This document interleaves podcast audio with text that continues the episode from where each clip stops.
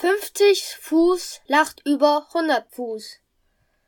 Es gab einmal einen König in alten China, der lebte vor 2400 Jahren. Er heißt Liang Hui Wang. Er lachte über andere Länder, weil die nicht so gut auf ihr Volk aufpassen konnte, im Gegensatz zu ihnen. Er passte auf sein Volk gut auf und beschützte es. Eines Tages wunderte er sich, weil in seinem Volk so wenige Menschen lebten. Da sagte ein weißer Mann zu ihm, der heißt Mengzi.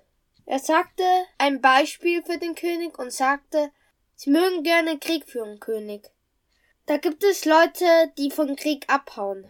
Also Soldaten, die Angst haben. Es gibt welche, die rennen 50 Fuß weg vom Krieg und bleiben dann stehen. Es gibt aber auch welche, die rennen 100 Fuß weg und bleiben dann stehen lachen die 50 Fuß über die, die 100 Fuß weit gerannt sind. Stimmt das, König?